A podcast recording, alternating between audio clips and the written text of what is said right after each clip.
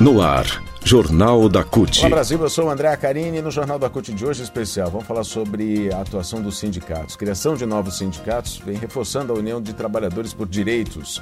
A partir de agora, aqui no Jornal da CUT. Rádio CUT. Aqui, a classe trabalhadora tem voz. Acesse pelo site www.cut.org.br.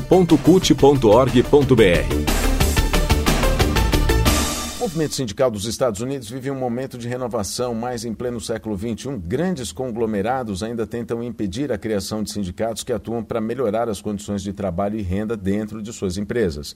Apesar disso, trabalhadores e trabalhadoras realizam, realizaram eleições nos últimos meses para criar sindicatos em gigantes como Amazon, Apple, a Starbucks, entre outros. E a mobilização para fortalecer a luta por direitos tem o apoio do presidente norte-americano, democrata Joe Biden, que já fez discurso, inclusive, em defesa dos trabalhadores de seu país. O mais recente sindicato eh, criado foi numa loja da Apple, ou Apple, né, como se diz, em Towson, no estado de Maryland. Quando dos 110 de seus funcionários, 65 se manifestaram a favor. O novo sindicato vai ser um braço da Associação Internacional de Maquinistas e Trabalhadores Aeroespaciais a IAM, na sigla em, em, em inglês. A criação do sindicato se transformou em um evento tão importante que a contagem dos votos foi transmitida ao vivo no sábado, dia 18, pela Agência Federal encarregada de fiscalizar a apuração. Os trabalhadores reivindicam participação nas decisões sobre salários, horas de trabalho e medidas de segurança. Esse movimento no mundo do retorno aos direitos trabalhistas, como na Espanha, onde a reforma foi revogada em parte pelo atual governo progressista, isso mostra que o discurso do modelo econômico de que se retirar direitos e achatar salários, novas vagas serão abertas, esse discurso não funciona nem aqui nem em nenhum outro lugar. No Brasil, a reforma trabalhista de 2017 do ilegítimo Michel Temer, que prometeu a criação de 6 milhões de empregos, só piorou o desemprego, que hoje está na casa dos 11 milhões, além dos outros milhões de desalentados e sem carteira assinada, portanto sem direitos. A reforma tenta ainda enfraquecer os sindicatos brasileiros, mas acordos coletivos em que os trabalhadores conseguem manter ou melhorar a sua condição de trabalho têm sido conquistados como uma forte, com uma forte atuação sindical. Para entender melhor como funcionam os sindicatos e para que servem, o portal da CUT ouviu o secretário de Assuntos Jurídicos da Central, Valeir Erli, que respondeu para que servem os sindicatos. Ele disse que o sindicato, explica né, que o sindicato é um instrumento de luta que tem de ser valorizado e a única forma de fortalecer as entidades sindicais é o trabalhador se associando, cobrando, votando, sendo votado, definindo a melhor direção para comandar a entidade. O Valeir também explicou que os dirigentes das uh, entidades sindicais são os responsáveis por fazerem as negociações de convenções e acordos coletivos.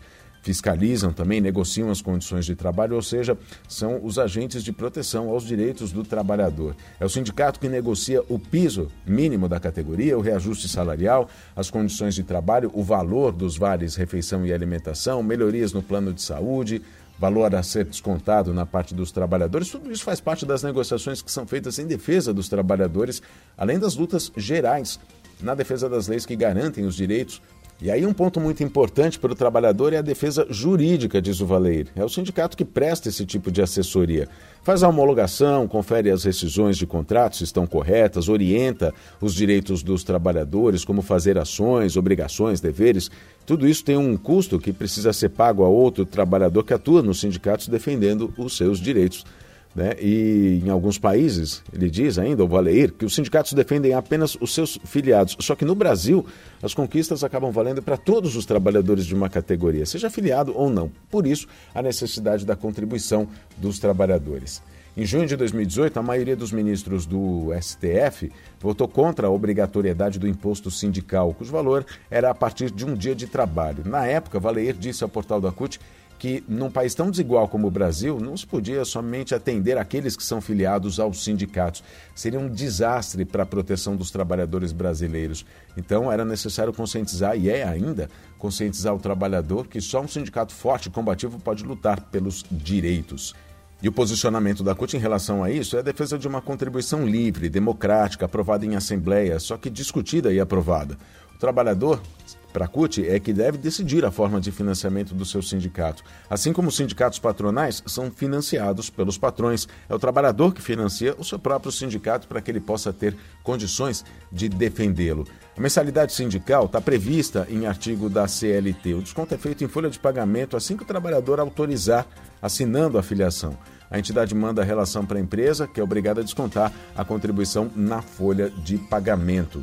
E aí vão algumas dicas, né? Para você saber qual é o sindicato da sua categoria, o site do Ministério do Trabalho e Previdência tem uma página especial para aferição sindical. A lista contempla os sindicatos criados até 2016, último ano disponível para checagem. Todo trabalhador que se sindicaliza pode cobrar o seu sindicato e é importante que faça isso. Se ele for sócio, ele pode exigir inclusive uma atuação forte que todo sindicato tem de fazer e é a, e é a cobrança do trabalhador que, na verdade, fortalece a entidade da qual faz parte. Então, a, a conscientização, na verdade, é para que todos os trabalhadores tenham em mente que a entidade sindical é um instrumento de luta, de defesa dos direitos de cada trabalhador e é importante participar. É um processo democrático, é um processo político até, né? Participar da atuação do sindicato. Vamos entender o que são federações, confederações e centrais sindicais? Vamos lá. Os sindicatos podem ser organizados em nível estadual e municipal. Aí cada ramo de sindicato pode formar uma federação sindical, que é a representação em segundo grau do trabalhador. Confederação sindical é a organização sindical que reúne no mínimo três federações sindicais de uma categoria econômica ou profissional. Num nível nacional, as centrais sindicais, como é a CUT, abrangem diversas e diferentes categorias profissionais. Cada um dos grupos possui estatutos e modos de organização interna próprios. Vamos falar também sobre convenções e acordos coletivos de trabalho, que são, qual é a diferença entre um e outro.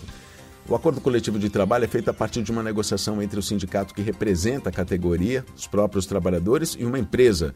O acordo estipula condições de trabalho e benefícios, reajustes salariais, etc diferente da convenção coletiva de trabalho que vale para toda a categoria representada. Os efeitos de um acordo coletivo de trabalho se limitam apenas às empresas que fazem parte do acordo e os respectivos empregados. Já a convenção coletiva é para toda a categoria. O acordo coletivo de trabalho está disposto no artigo 1 no inciso 1 do artigo 611 da CLT e é um instrumento jurídico que, para ter validade depois da negociação, precisa ser aprovado em assembleia da categoria.